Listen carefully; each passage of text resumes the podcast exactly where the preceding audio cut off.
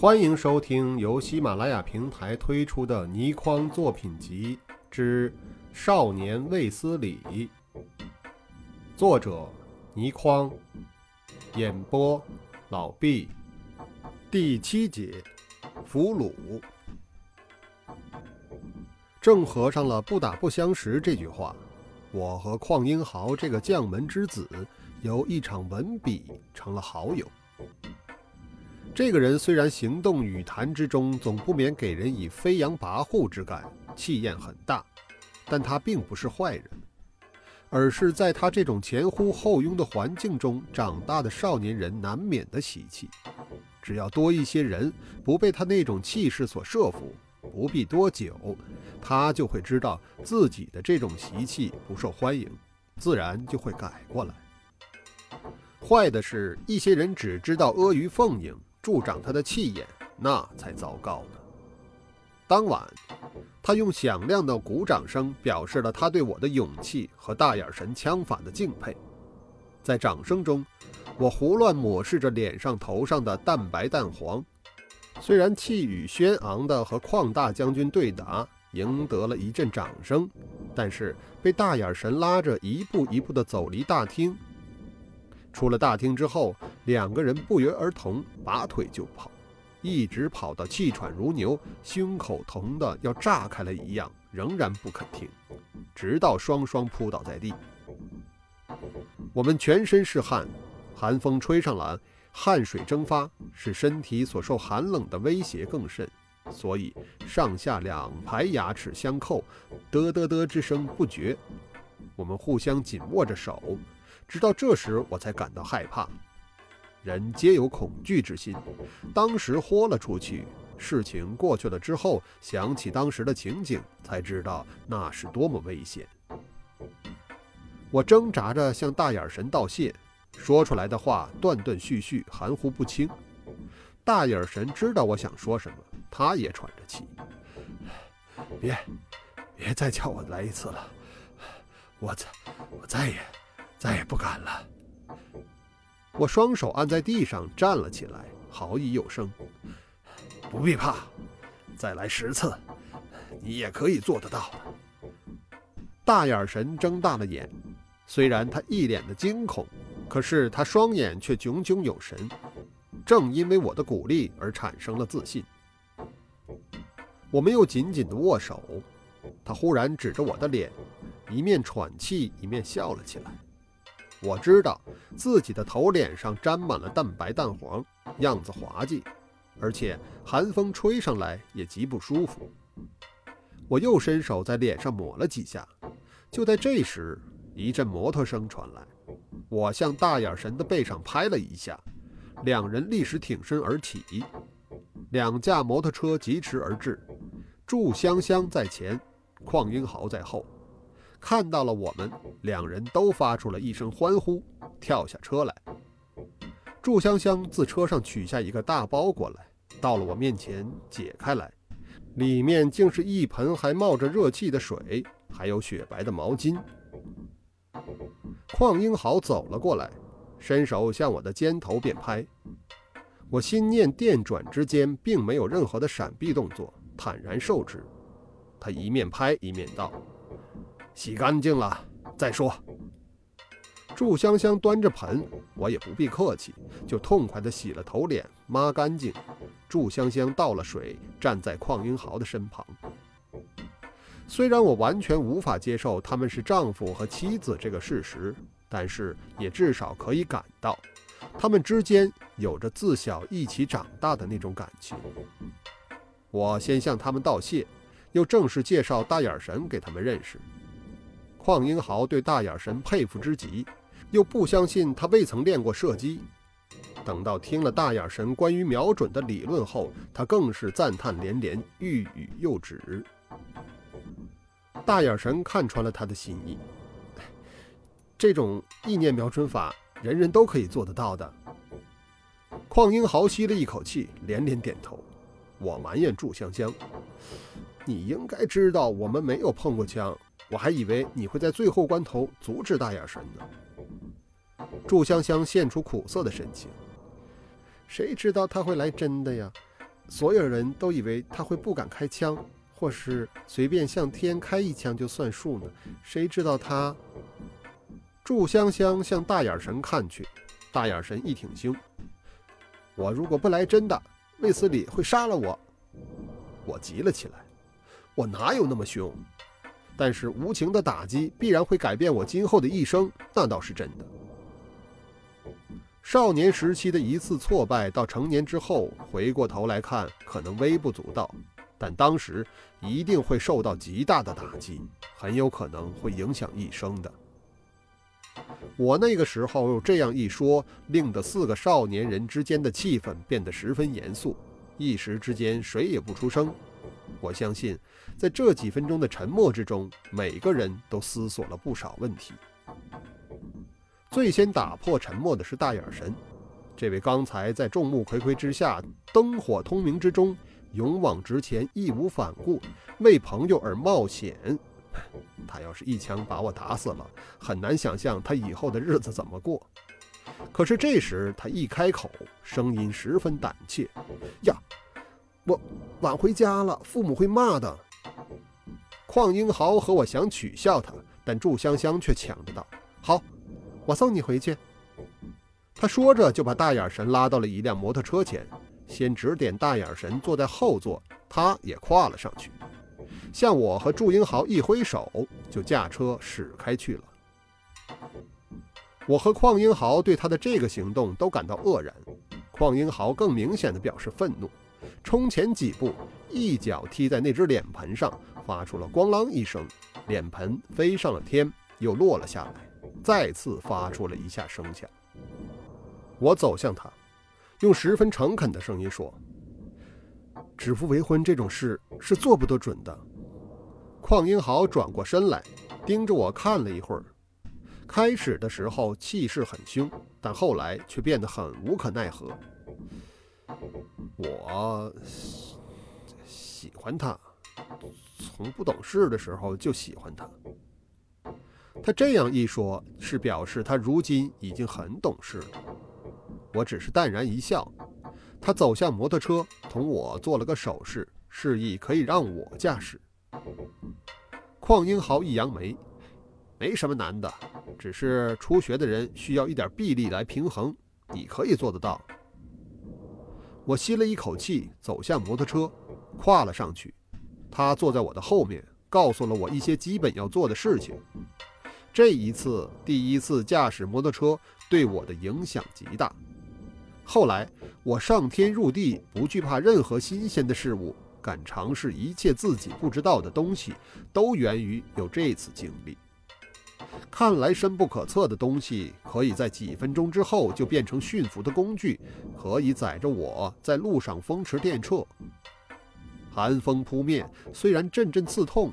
但是那种快意豪情却是毕生难忘的经历。在疾驶中，眼看前面有一道沟阻住了去路，邝英豪在我身后叫道：“用力提起前轮，跳过去！”那沟的宽度超过两公尺，我还未及考虑，就已非照邝英豪的话去做不可了。一提前轮，车子弹了起来。简直就是腾云驾雾，飞过了那道沟壑。我毕竟是第一次驾驶摩托车，在车子飞起而过落地之时，我就不知道如何控制才好了，以至于车才落地就一下反弹，侧向一边。邝英豪大喊道：“松手，打滚儿！”就算他不叫，我也会这样做的。松手，滚到一边。看到邝英豪也和我同一方向滚了出来，车子还发出咆哮声，在地上打着转。我和邝英豪站了起来，都立即发现对方没有受伤，两人都不约而同的哈哈大笑。那时候我心中莫名的兴奋，正准备过去扶起车子来，忽然之间眼前陡的一黑，变得什么也看不到了。这一下变化当真突发之极，我首先想到的竟然是，会不会我受了极重内伤，已经重伤死亡，到了阴曹地府，所以才会这样呢？正因为有这样的想法，所以当我听到邝英豪的声音在问：“卫斯理，发生了什么事？的时候，竟以为他也和我一样死了。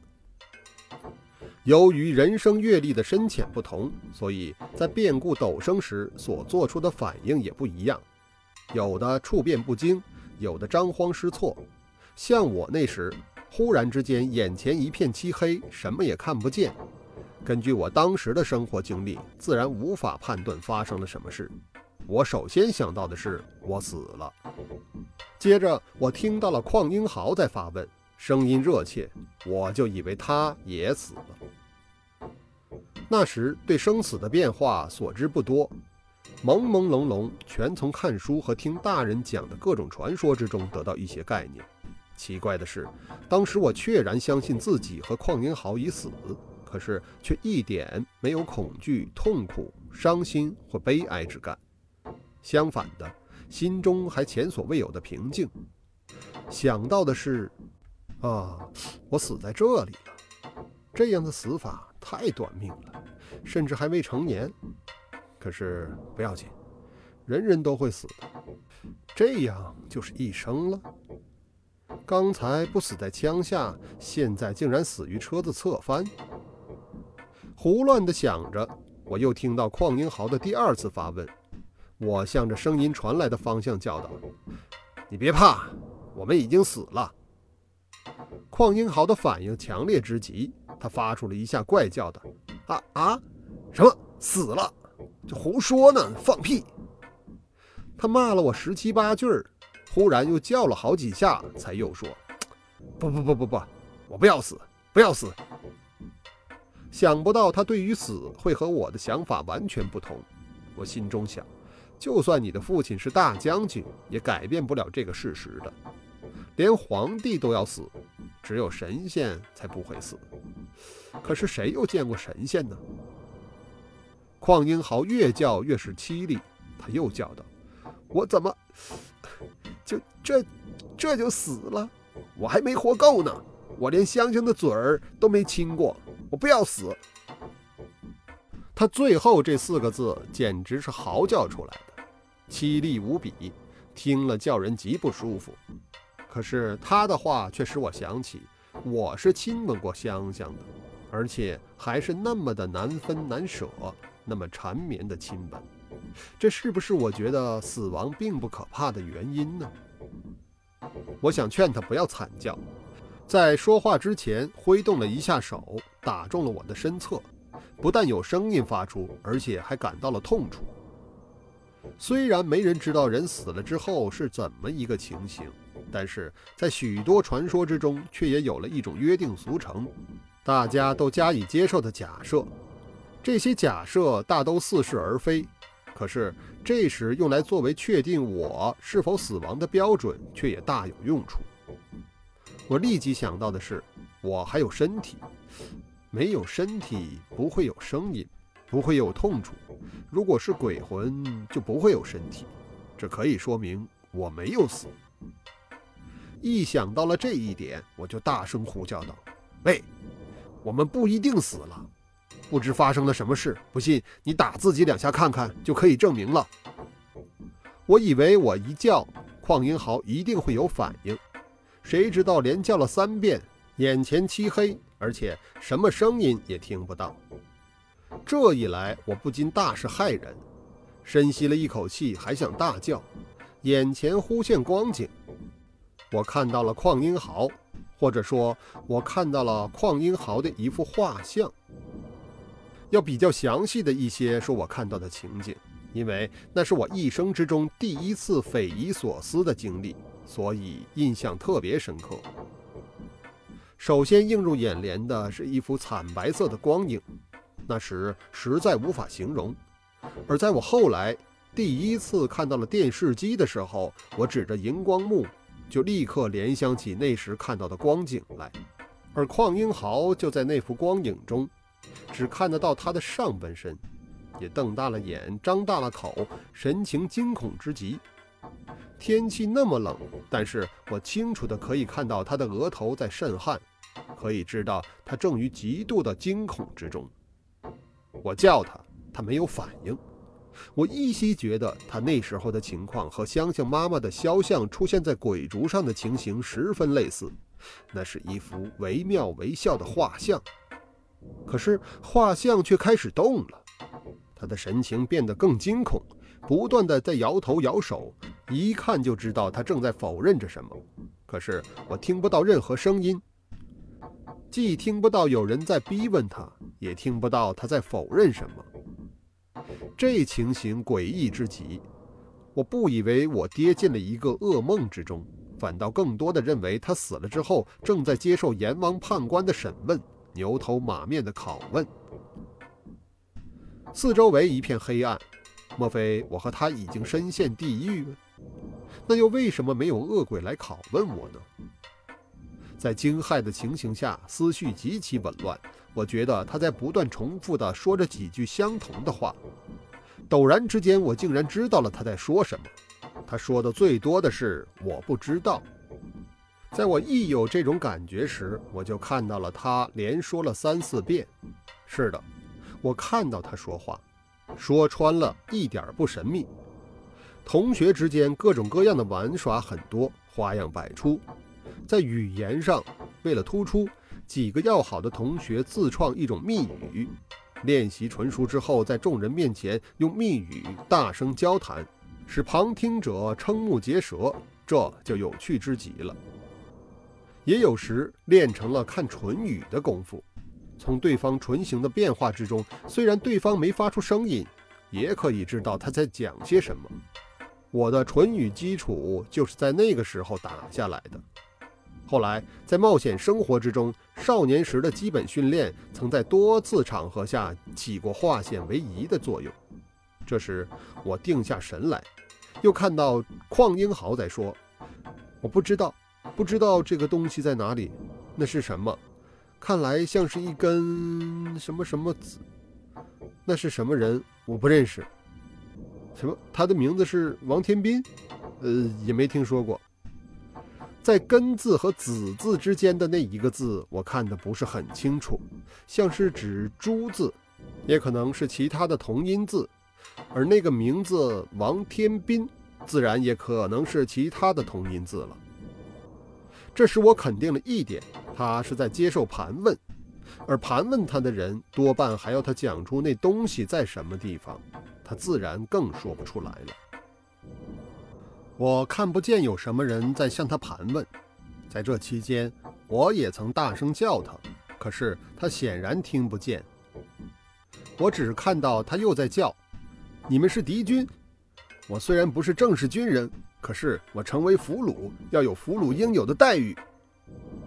他把那两句话连说了两遍，所以我可以肯定他是这么说的。这令我骇然欲绝。我想向他冲去，可是不论我如何努力，都无法达到目的。那时我的情形完完全全像是置身于一个噩梦之中。我双手乱舞，双脚乱踢，大声叫唤，一面还尽可能看他在叫什么。